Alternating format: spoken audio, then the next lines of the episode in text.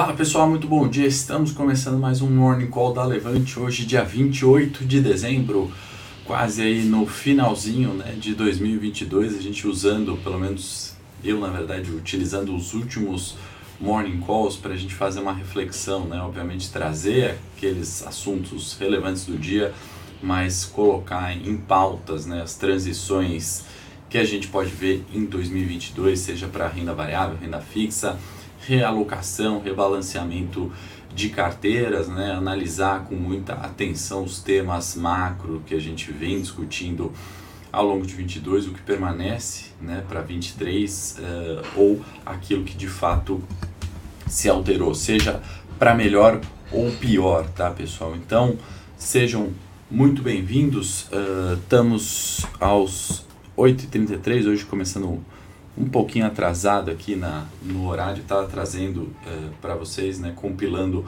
alguns dos fatores é, de ano, né, de, de performance para a gente comentar de algumas empresas, né, cenários setoriais e para a gente trazer sempre aquelas perspectivas né, do dia, porém é, fatores que a gente vê não serem altamente voláteis né, ou altamente preocupantes como muitas vezes a gente imagina que é o mercado de investimento, né? seja na renda fixa ou na renda variável. Né? Por que, que eu estou falando isso? Eu vou citar quando a gente chegar no, no fator Brasil, né? No, na parte de Brasil, mas uh, a partir do momento que a gente está olhando uh, setores né? como varejo, e aí o Magalu de exemplo, em dezembro caindo 26%, a gente pega outras do varejo aí caindo 23%, uh, construção caindo 17%, né? tem alguns nomes aqui para falar, supermercados também caindo, a gente está olhando né? tudo aquilo que a gente discutiu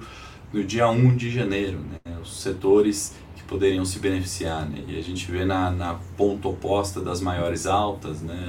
os setores de energia elétrica, utilidades públicas, o índice de dividendos né, subindo no ano, mas isso eu vou comentar em Brasil, para a gente entender, separar um pouco, né? Volatilidade, preocupação no curto prazo, segundo turno eleitoral, questões de Covid, reabertura ou não de China, né? Trazem aquela volatilidade que a gente pontua diariamente, mas a hora que a gente olha o longo prazo, né? A gente vê alguns fatores eh, muito mais eh, estáveis tá bom?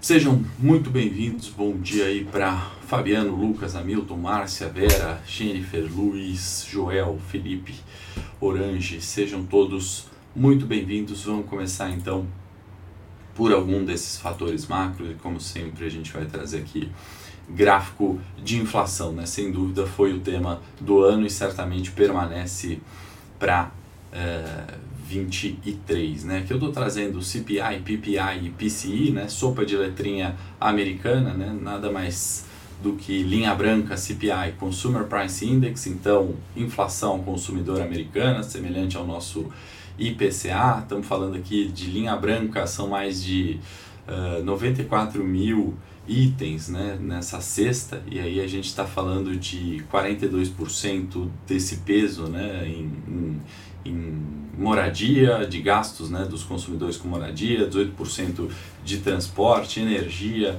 e alimentação também, pesos muito relevantes, né? E o mais importante disso, né, que depois é, que a gente vê esses índices de inflação subindo, né, desde a pandemia, né, e a pandemia ficando muito abaixo da meta de 2%, né, lá nos Estados Unidos, mostrando toda aquela preocupação com questão, com crise, com diminuição do consumo, né, o que também é ruim para a economia e para a PIB, a gente viu essa retomada. Né? O que acontece aqui nos anos de 21 e 22 também, né, o excesso dessa retomada, né, ou a preocupação é, foi tão grande né, dos governos que os estímulos monetários fizeram é, esse consumo ir além da meta, né? ir além do ideal de crescimento e aí começou a preocupar e trazer outros fatores aqui de negativos, né? Ponto é que para agora, né, a gente está vendo possivelmente o pico, né, sinais de pico nessa inflação, pelo menos lá fora, e eu acho que aqui o cenário é, se inverte, né, num dado momento a inflação aqui por incrível que pareça, não preocupou e lá fora né, fugiu do controle. Né? Historicamente, isso uh, quase nunca aconteceu. Né? A gente está vendo lá fora inflação maior em 40 anos, tanto nos Estados Unidos quanto Europa. E aqui no Brasil sempre foi uma preocupação, né? a nossa perda do poder de compra e, e, e, a instabilidade que isso gera no cenário local. Né? Esse ano foi o inverso. Né? Uh, e, e esse pico de inflação, eu acho que tem um cenário diferente para o Brasil. A gente vai considerar o cenário local quando a gente for falar de Brasil, mas lá fora, né, ao que indica, uh, parece que chegamos ali num teto, né, numa possibilidade, num, num, num, num momento em que o, o Banco Central Americano, ao subir juros, parece ter ou estar chegando ali na sua, na sua meta ou pelo menos está né, tá arrefecendo a inflação para que busque em algum momento a meta. Né? A gente está obviamente ainda muito longe da meta, né? mas os Estados Unidos no, no, no, que, no que se refere à política monetária, né, decisões do Banco Central americano no último ano conseguiu um bom trabalho. Né? No final das contas, a inflação, seja o Consumer Price Index que a gente falou, seja uh, Producer Price Index, né, a inflação do produtor, ou uh, os gastos né, do PCE, o Consumer Expenditure, uh, Personal Consumer Expenditure, ou seja, como que o consumidor reage né, ao aumento dos preços para o produtor, né, para a produção de bens e para o consumidor, né, a reação de preços em virtude desses aumentos, né, também declina, né? e é o menor fator aqui, 5.5, e o PCI, para quem não sabe, é o principal índice que o Fed utiliza para a decisão de tomada uh, para subida ou não de juros. Né? É esse índice que o Fed olha quando decide subir juros para diminuir inflação, apertar a economia para diminuir inflação. Lembrando que isso aqui foi, né, a gente está falando da saída de 2% para 5%, né? chegou até quase é, 7%, né? 6 e alguma coisa, no meio de 22. Então são fatores extremamente importantes que lá fora tem é, virado, né? tem de arrefecimento, isso é bastante positivo para os mercados. Né? Isso para a bolsa, né? para a renda variável, significa que possivelmente o Fed não deve subir mais juros, não deve subir a, num ritmo de aperto tão forte quanto foi até então, pelo menos, né? Não quer dizer que o, os juros do Fed vai lá para baixo, vai voltar a ser negativo, né? Estamos com um cenário de juros mais alto por mais tempo lá fora e aqui também, uh, mas são sinais aí de, de, de copo meio cheio né, para 23, quando a gente está falando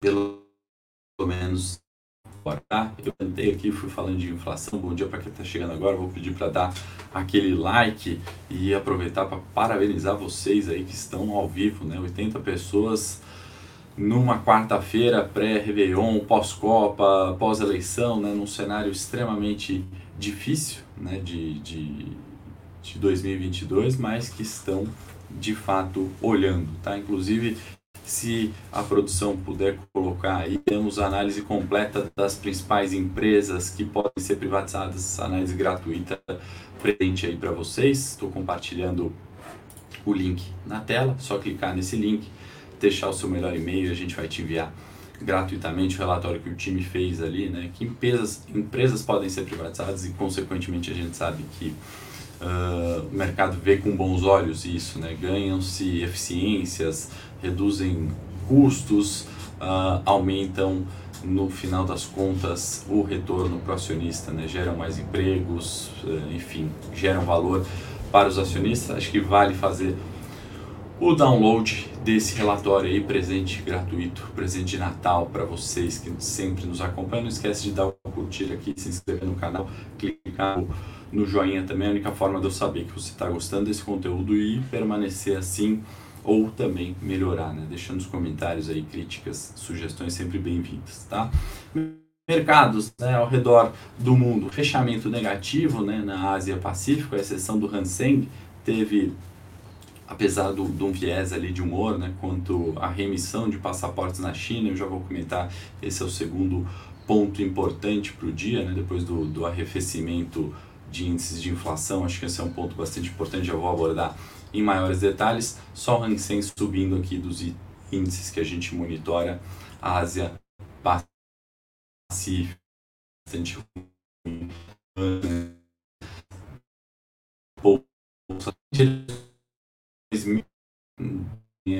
está um pouquinho mais ativa, começa a recuperar o índice de referência do mercado europeu subindo 0,04, né, destaque para Londres subindo 0,87 no dia de hoje, né, e única bolsa performando no terreno positivo na Europa no ano. Nosso Ibovespa, isso tudo em dólar, né, subindo 3,54% no ano, né, fechamento muito próximo de 0 a 0 ontem, né? E Dow Jones, S&P Nasdaq em direções opostas ontem, né? Vou comentar um pouquinho sobre é, algumas ações de tecnologia, né? E sobre Nasdaq, né? Que cai 34% no ano. Hoje S&P é, futuro, né? Já amanhece subindo, tá?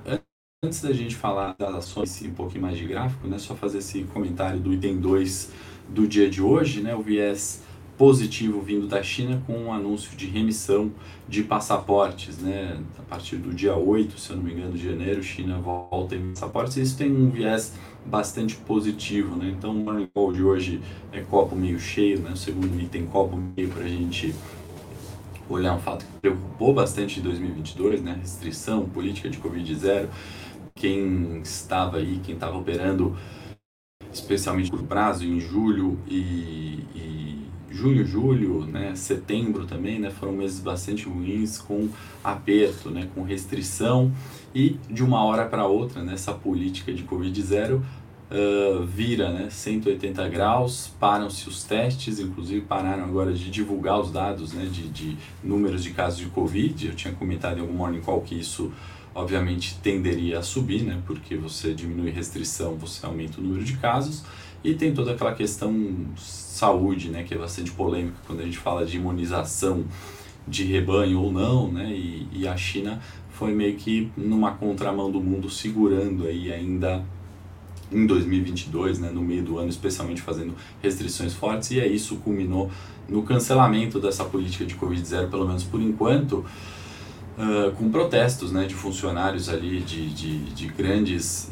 multinacionais, de fábricas, né, com protestos ali daquelas cidades né, de 10 milhões de pessoas restritas né, em 2022. Isso gerou um grande desconforto populacional e de uma hora para outra isso uh, virou, né, parou o cancelamento, parou aquelas medidas bastante drásticas que o governo chinês toma para conter né, ou para alcançar o objetivo que almeja. Né? E isso fez com que os mercados reagissem, né, tivessem um bom humor.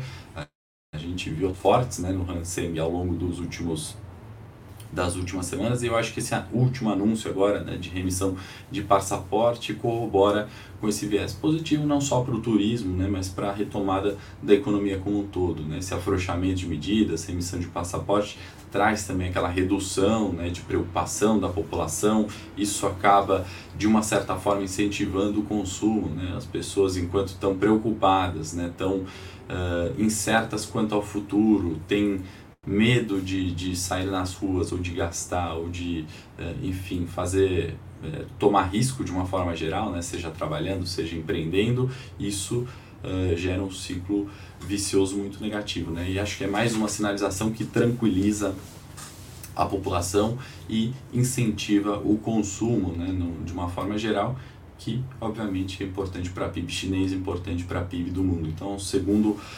fato importante, copo meio cheio, que eu acho que ajuda, né, justifica a alta do Hang né, esse, esse bom humor não se espalhou pelas bolsas asiáticas, como a gente viu por aqui, mas de alguma forma uh, traz um viés uh, positivo aí para o dia de hoje, para a gente olhar, né? A gente tem visto no, na bolsa, né, as exportadoras sendo favorecidas. Eu vou falar sobre isso quando a gente chegar em Brasil também, para a gente concluir, né? Por que, que a gente está falando tanto desse cenário externo? Por que, que a gente fala tanto de inflação, fazer o convite antes para quem ainda não está no meu Telegram, se inscreve lá, não vai parar notícia, não vai parar uh, fato relevante, discussões de bolsa, renda variável e renda fixa, então se estiver lá no Telegram vai receber essas notícias, o QR Code aí está na tela, só apontar o celular para quem está vendo pelo computador, se não, quem está no celular, não esquece de baixar o aplicativo do Telegram, escrever Henrique Cosolino, Head Análise da Levante,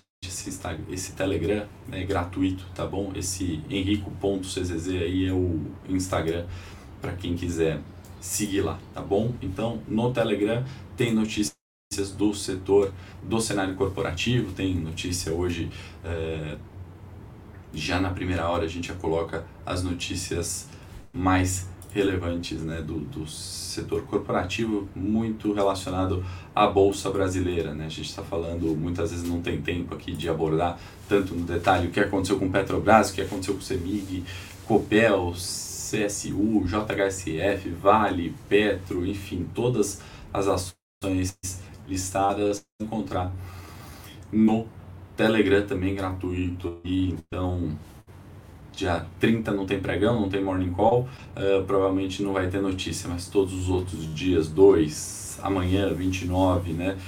Sempre com notícias na primeira hora. Bom dia, Ricardo, André, Celso, Francisco, bom dia quem está chegando agora, Sérgio, vou pedir o like aí de vocês, estão gostando do conteúdo para a gente manter, né, encaminha esse morning call para amigos, familiares, é, manda sua pergunta aí também, usa para mandar sua sugestão, seu elogio, sua crítica, usa esse dado. O Celso está perguntando de BOVA 11 no Morning Técnico na sequência, acabando o Morning é, da Levante aqui. No meu canal a gente vai falar de BOVA, vamos falar de Petro, né, preço de tela desses ativos, né, a gente vai estudar do ponto de vista da análise técnica, né, de gráfico, para quem nunca viu, acho que é complicado, eu acho que é o início né, da, da análise, a forma mais fácil que a gente tem é, como analisar renda variável e investimento gráfico. Né? Todo mundo sabe olhar um gráfico, consegue é, entender uma linha aqui de tendência, essa é do Ibovespa, né? aqui parece tem todo o nosso estudo já colocado, né? mas é, a hora que a gente traz um gráfico limpo, né? eu vou até fazer uma breve introdução, já que o Celso perguntou de BOVA, se alguém tiver mais alguma pergunta, aproveita aí o espaço, vamos conversar, né? O BOVA 11, que é o ETF do Ibovespa, né? Tem bastante relação, né? Totalmente relacionado com o índice Ibovespa. A gente consegue ver uh, do mês de agosto, aqui embaixo, né? Setembro, outubro, novembro, dezembro, comportamento de preços através também das médias móveis, né? Que a média de 200 está falando 106 reais. Então, você nunca viu... Uh, um ativo, né? nunca olhou, não sabe o histórico de preço, né? Você bateu o olho aqui, você entende que 106 é a média de 200 e é algo que o BOVA 11 está costurando, está né? Tá enfrentando desde de agosto. Né? Se a gente olhar o começo do ano, né? se a gente excluir esse período de, de crise asiática que a gente falou, né? e a gente olhar o, o, de 2021 abril, né, a gente está vendo né, a média muda para 108 e uma tendência de alta, né, recuperação dos preços de bolsa, foi o que a gente falou de janeiro a abril. Né, então, é, são formas de, começar o início, né, e, e, não é porque ela é simples, é uma análise é, simplista, né? ela é bem objetiva e se a gente tirar né, todos os viés subjetivos nos ajuda a entender melhores momentos. O Orange está perguntando se vai ter opções essa semana de baixa liquidez, acaba prejudicando um pouco, né, Orange? A gente não fez nenhuma até essa quarta-feira, né? Segunda não fizemos, terça também não, mas não é excludente, tá? A gente está de olho, a equipe inteira, eu uh, hoje existe sim essa possibilidade, não dá para falar que não, né? Uh, segunda, as bolsas lá fora fecharam e aí sim prejudica bastante liquidez. Terça foi de, de retorno, né? liquidez um pouquinho pior para a Ibovespa, para as bolsas lá fora também, mas agora já num, num, com bolsas lá fora abrindo, né? Muito melhor a liquidez hoje do que na segunda, então não descartamos ainda hoje operações ou amanhã também operações de opções, tá? Nem de ações, nem swing trade, nem de BDS, não, não tá descartado, tá? Só dia 30 a bolsa fecha, tá? Não tem morning, aproveitando para avisar de novo.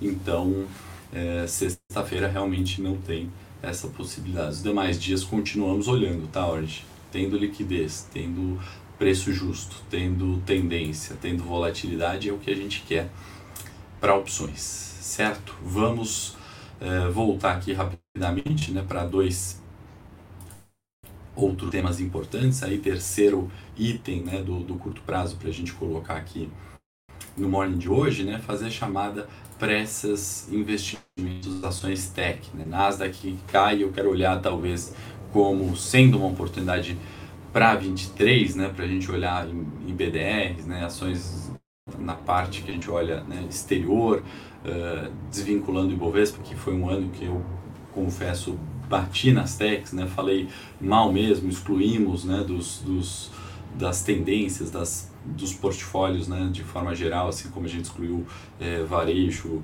no cenário local, né, pelo menos nas carteiras onde eu olho com mais detalhes, né? Uh, excluímos construção civil, aéreas, entre outras. Eu quero olhar e discutir cada vez mais com vocês. E que eu trago as ações da Tesla, né? O índice, o, o Relative Strength Index, né? O índice de força relativa que mostra, né? Um ativo sobrecomprado e sobrevendido. Isso também é análise técnica, tá um pouquinho mais avançada, mas ele é um índice que mostra, né? Ele varia de 0 a 100 e ele mostra né, quando, um, uh, quando algum ativo está né, tá sobrecomprado ou sobrevendido. O que significa é isso? Né? No limite, né, quando a gente fala em sobrecompra, quer dizer que esse índice está mais próximo de 100, né? em 2021 a gente viu isso acontecer com Tesla, e tem muita gente comprando esse ativo. Né? Quando ele alcança os 100, né, a tendência dele é buscar a média, os 50 ou os zero, né, a ponta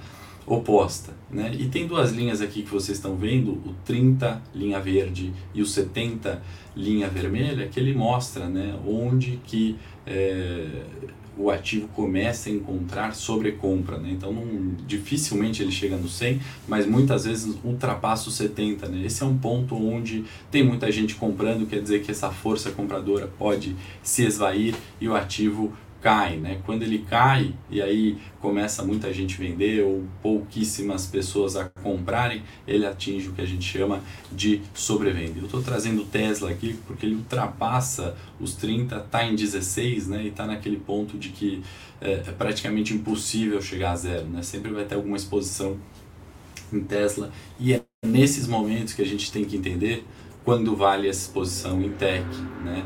Quando é, vale é, a gente iniciar as contas. Tá? É a pergunta Carol, inclusive, né? Pode ver questões chutes né? na, na, na B3, né? de vendas, a gente faz isso né? nos, nos relatórios é, do trade dos 5 dias, né? inclusive, não vou trazer aqui no detalhe, mas fica aí para o próximo morning, vou abrir esse relatório para a gente olhar o que está sobrevendido, né? o que está que que tá sendo vendido na bolsa. É uma forma importante né, para quem fala, inclusive tem a série no meu canal do curto prazo não funciona, certamente para que prazo não funciona, para que investimento em renda variável não funciona, investimento em renda fixa não funciona, o negócio é ficar na poupança né, ou no colchão é, é, porque não conhece esse tipo de relatório, né, esse tipo de análise. Quer dizer que vai acertar sempre, né, e agora vai ser o melhor momento de comprar Tesla, né, ou quando a gente analisa um shorts na B3, é, a gente consegue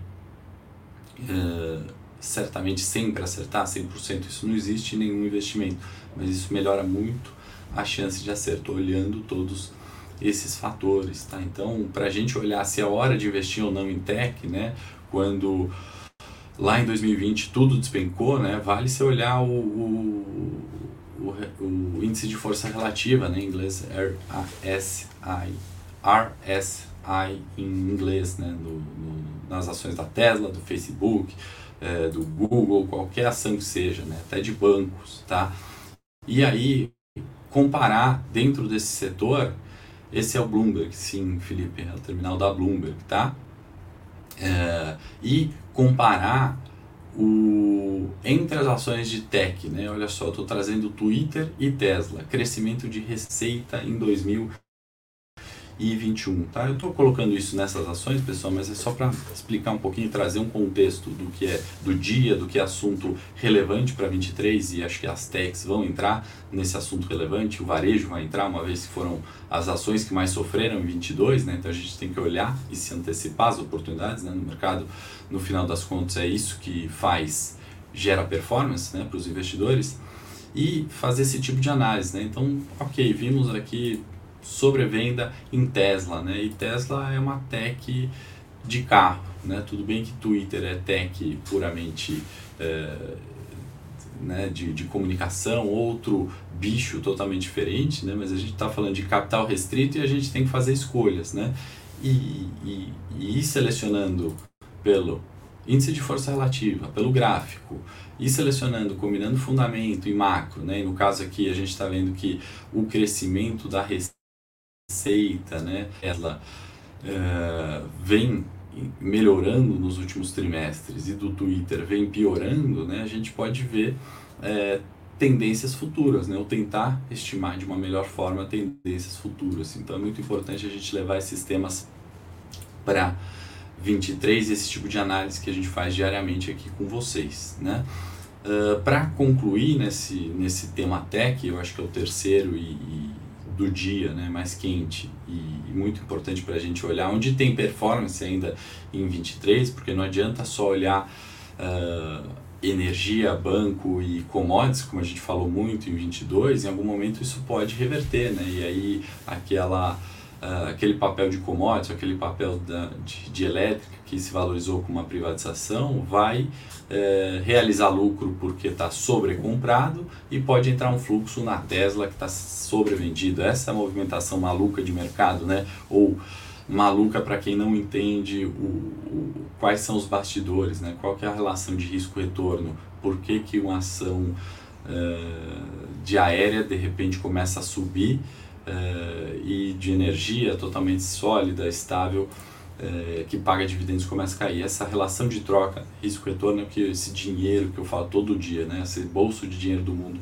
está olhando. Nasdaq, né, ele já está um tempão abaixo da média de 200 uh, e, e, e a gente vê um volume né, aumentando é, de compras, tá? Então, relações de risco-retorno, né? A gente está voltando para um patamar que é o pré-pandemia de 20. Né? A gente sabe que na pandemia, com juros altos, eh, as ações de tech sofrem mais que as outras. Tá? Então, é... mas em algum momento né, a gente tem que tentar entender quanto é o ponto de inflexão, quando isso ficou de fato barato e vai subir. Não estou falando que agora é a hora, né? A gente está vendo já, uh, se a gente olhar o longuíssimo prazo desde 2000, né? A gente está vendo tendência de alta para o Nasdaq, né? E aí o desafio é justamente uh, entender no curto prazo, né? E a pessoa física, o fundo de investimento, né? Uh, o investidor de maneira geral, têm, têm demandas de curto prazo, né? que pode ser de um mês, de um ano, de 10 anos, né? isso tudo é curto prazo uh, e, e a gente tem que enquadrar isso é, da melhor forma possível. Né? Então, 2021 que parecia estar barato, porque, enfim, não tinha ainda dado aquela retomada, né? a gente viu que não foi o ano da Tech. Né? Nasdaq despencou os 34% que a gente viu, algumas ações caindo além de 34%, porém, né, essa medida né, de média móvel de 200 é, estar acima uh, do Nasdaq por todo 2022, né, a gente tem que olhar, talvez, em algum limite, em alguma possibilidade de repique de preços, né, no curto prazo, montar posições quando as ações estão baratas. Tá? Então, esse tipo de análise vale a gente levar para 23 uh, de forma geral tá? É um assunto quente, é um assunto que está mudando agora, Tesla, Twitter, em Nasdaq, né? A gente tem visto oscilações muito fortes, mas 23, né? Será que não cabe no portfólio alguma exposição nesse sentido? É...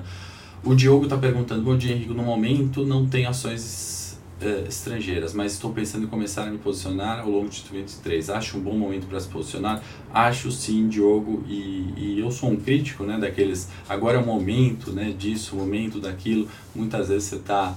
é, caindo num viés, né, ou de um assessor que quer que te indicar alguma coisa, ou de uma corretora que abriu alguma coisa, ou de alguém que vai se beneficiar com isso, né? Porque nos investimentos, se a gente olhar momento, né, é, às vezes é momento uh, de usar as ações de tecnologia e não usar de commodity, né? Às vezes o momento é inverso, isso sim, né? Mas pensar em classes de ativos, assim, ah, não vou investir no exterior, vou só investir em Brasil, não vou investir em renda fixa, vou só investir em renda variável, esses momentos eles não existem, né? Sempre a diversificação ela tem que ter. Né? Em algum momento a gente vai se posicionar mais no exterior, em algum momento menos, né? Uh, em janeiro de 21, né, 22, perdão, eu comentei muito porque tinha esse mesmo viés, né? Vamos posicionar bolsa, dolarize patrimônio, invista no exterior, né? O Brasil está muito complicado. Era esse o viés de, de janeiro de 22, né? E esse vai ser o, o viés de janeiro de 23 Uh, e lá fora também não está fácil, tá, Diogo? Então, é alocar nas melhores ações, nas melhores praças. Esse é o grande trabalho, né? De modo geral, né? A gente viu o Ibovespa subir 14 em um dado momento aqui e uh, Nasdaq cair 30, né? Então, esse longo né? Se a gente comprasse Ibovespa, vender uh, Bolsa Americana naquele caótico janeiro de 22, uh, a performance relativa seria 40%, tá? Conta aqui bem aproximada, bem simples, né? Uh, e até conceitualmente errada, né? Não é a soma que a gente faz, mas só para ter um, uma ideia. Então, acho que isso é muito importante e, e, essa distinção a gente faz bastante no Morning Técnico e a gente vai começar já já, tá? Setor elétrico uh, de transmissão de energia é um investimento mais conservador com dividendos estáveis? Boa pergunta, Euclides, e aí você me deu um gancho aqui para eu começar a falar seu cão, né? É, sem ficar em cima do muro, sim, né? É um, um mais estável, o setor elétrico de forma geral pensando em distribuição de dividendo é ok. E quando a gente pensa né, num ano caótico, performance que não, não é, podem não existir, que renda variável é perigosa, né? Eu gosto de citar também minha carteira de dividendo de longo prazo, né? Que está dando 40% em performance desde o início. A gente pegou com o setor elétrico Euclides, né? E eu não vou né? né? Vende aqui, né? Fazendo o, o merchan, né? Uh, e também respeito aos assinantes, né? Não vou abrir a carteira, mas tem três ações ali do setor elétrico em dividendos, né? Pagaram mais de 10% nesse ano, uh, 7%, e não quer dizer que a gente acerta sempre, porque está no setor elétrico e só vai pagar dividendo. Tem uma que pagou só 0,79% no ano, né, e nem performou tão bem. Mas no combinado, né, a gente tem, é, tem é, essas performances só de dividendos. Tá? E quando eu falo dos 40% desde o início, elas não estão englobando é, os dividendos das elétricas, né? Enfim, Vale uma recomendação aberta que está lá na, na, minha carteira de dividendos, que pagou 8% de dividendos no ano, né? Começa a recuperar a performance agora. Então, essa combinação né, entre riscos e retornos, né, em viés é, em, objetivo muito claro né, do investidor de dividendos, do investidor que quer, como o Diogo colocar um pouquinho do patrimônio lá fora, né? Do uh, Adriano, vamos supor, se ele seja mais conservador, vai ter um, um maior percentual na renda fixa, né? São é, a, a, as formas de investir em 23, né? De, de olhar para esse curto, médio e longo prazo, para o nosso capital que é restrito, né? Não se ofenda. Outro dia eu falei para um cliente que o capital dele era limitado, né? Ele achou que eu estava chamando ele de pobre ficou ofendido. Não importa se é mil reais, se é cem mil, se é cem milhões, isso é um capital restrito. Né? Qualquer fundo de investimento tem um capital restrito. Né? 16 bilhões é um capital restrito, você vai ter que usar da diversificação uh, nesses setores, né? E, e, pensando no seu objetivo. Se o seu objetivo é dividendos, o setor elétrico é sempre uma boa pedida. Né? Uh, a Taurus, né? a Taurus Armas está com yield aí, se não me engano, de 12% no ano, tá? É, tinha um anúncio, né, para pagar ainda mais dividendos, né? E aí mudaram algumas coisas na, na empresa ali, os anúncios caíram por terra, mas existe sim possibilidade de distribuição de dividendos, tá? É, não sei é, se ainda esse ano, tá? Mas existe aquele viés. Eu não sei agora se estou com esse 12 na cabeça foi do mês ou se na verdade foi de é, é, se, se é 40% no ano. Até me perdi aqui, Bruno. Mas é, é um dos temas que a gente pontua lá no relatório de dividendos para os assinantes, né? essas maiores e menores pagadoras de dividendos que vale muito ter é, no radar. Né? Empresas que pagam dividendos são empresas com fluxo de caixa previsíveis, com é, baixa necessidade de, de uh, investimento, né, de expansão, estão numa maturidade e são mais resilientes a crises. Né? Então, em 2020, né, foram as que capitanearam, e até então, né, até 20 dois das elétricas capitanearam boa parte da performance. Né? A gente trouxe aqui no Morning algumas vezes, quando a gente compara índices, né? o índice de energia elétrica performava, né? se não me engano, no primeiro semestre, no primeiro trimestre, foi o que mais é, performou, uh, se a gente comparar com banco, com varejo, com índices mais uh, arriscados que tendem a performar melhor, tendem a dar melhores retornos, mas não nesse cenário. Tá? Então vale, excelente pergunta, ótimas considerações aí. Obrigado Bruno, Euclides, Diogo. Acho que é, é quando a gente olha o cenário local é o que a gente tem que olhar, né? E por que que a gente está falando de, de investir em ações mais previsíveis ou fluxo de caixa mais previsíveis, né? Por que, que o investidor procura isso se via de regra é, essas ações dão menos retornos, né? Porque a gente está numa incerteza política de transição, né? A cada quatro anos do ponto de vista de, de presidente, né, isso é, causa um viés negativo para Ibovespa, né, a gente viu perda de valor de mercado em 500 bi, Uh, mas traz uma relação de risco-retorno mais favorável. Né? Melhor você comprar uma bolsa barata do que uma bolsa cara. Né? Bolsa de valores, bolsa de mulher também, né? melhor você comprar com desconto. Né? Mas estou falando de bolsa, né? e aí a gente vê repiques grandes de preço. Né? A gente viu a bolsa recentemente sair do 102 e para 107, né? foi o que a gente viu na última semana. Depois sair de 120 e vir para os 100 mil pontos. Né? Então, o, os 20 mil pontos de perda é uma tendência de mais longo prazo, e nem estou falando de longo prazo, né, mas de um viés de 2023, e esse repique do curto prazo do 100 para o 107, né, em uma semana, é, é só um repique de preços, né? não é porque subiu 7 essa semana, 7 mil pontos, vai subir 7 a outra e 7 a outra para voltar para 120. Né? Então, no macro, né, a gente perdeu, a incerteza está grande e é importante ter essa uh, alocação em dividendos ou em ações mais conservadoras. Né? Uh, e essas incertezas estão pautadas em, em transição, em equipe econômica, né? já fazendo essa introdução do porquê uma Magalu cai 26%, né, além da tendência macro de perda de valor, é incerteza, né, porque uma local web, a nossa tech aqui brasileira cai 18% no mês, além dessa tendência macro, é um viés é, negativo uh, que, que, que é exacerbado, né, ela aquela ação que está barata, fica ainda mais barata, porque o cenário fica muito adverso. Né? Então, a principal incerteza agora é a equipe econômica, a transição. O Haddad chegou a comentar sobre seu plano, né, a divulgação do plano ali no início de janeiro. Então, é um fator que até por isso não vou tirar férias, até por isso estou olhando muito, porque isso cabe a leitura no detalhe, cabe o acompanhamento do mercado durante o anúncio, né?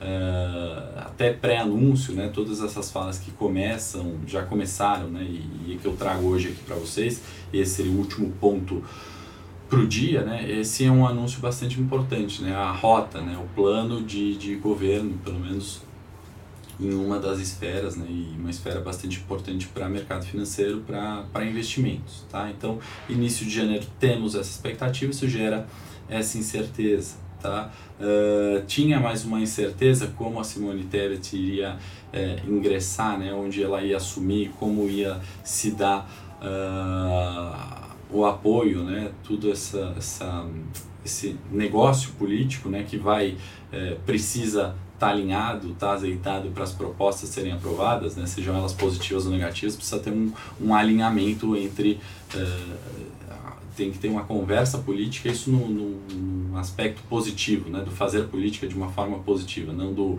é, de compra de votos, não de compra de emendas, né, mas de uma forma positiva, isso é importante, ela assume Ministério do Planejamento. Né, se isso vai ser bom ou não, né, se essa discussão política é positiva ou não, a gente vai ver mediante as votações, as propostas que vão surgindo. Tá? Então o Padilha anunciou isso ontem, é outro nome que tem, né, um, um, um trânsito ali né, entre é, Congresso, mercado, né, um nome, não estou falando que eu gosto ou não gosto, mas é um nome que tem essa, essa flexibilidade política. Né? Então ele anuncia ontem isso, né, o deputado do PT, que é o secretário das relações é, institucionais do governo. Foi anunciado e eu acho que são dois anúncios muito importantes que trazem no curtíssimo prazo esse esse é, esse viés, né, que está pautado na incerteza, que o gringo, né, não tirou o capital dele da bolsa ainda. São 89 bi no ano, foi um ano de investimento gringo em bolsa de valores brasileira,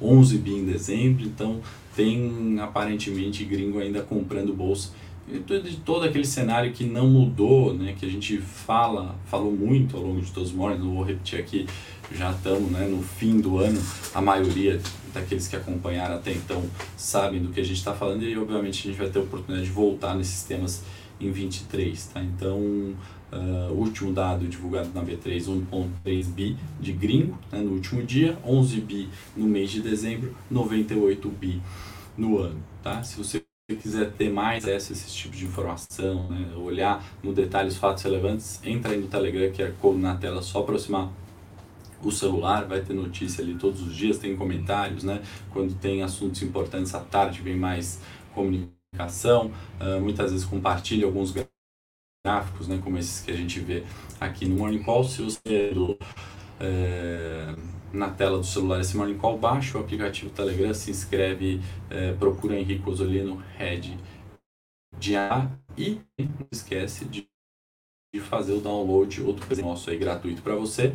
Quais empresas podem ser privatizadas nos próximos anos? Né? Tá aí o link é, que nosso time preparou aqui, equipe de análise, e você deixando seu melhor e-mail, você vai receber gratuitamente esse relatório e vale a gente olhar também é, expectativas com privatizações para 23, né? Acho que é um outro tema é, de longo prazo para a gente discutir uma outra oportunidade, até tirar as dúvidas de quem leu é, esse relatório, certo? Vale falar que tem 50 empresas olhando IPO aí no radar, né? Uh, então, uh, acho um fator uh, bem uh, interessante para a gente olhar, né? Gringo, IPOs, uh, eh, possibilidade de privatizações, né? Não é que tudo cai, né? Não é tudo Magalu que está caindo 26%, né? Tem empresas subindo, tem empresas se valorizando, tem empresas baratas, seja na renda fixa, na renda variável, no exterior, né? Como perguntar.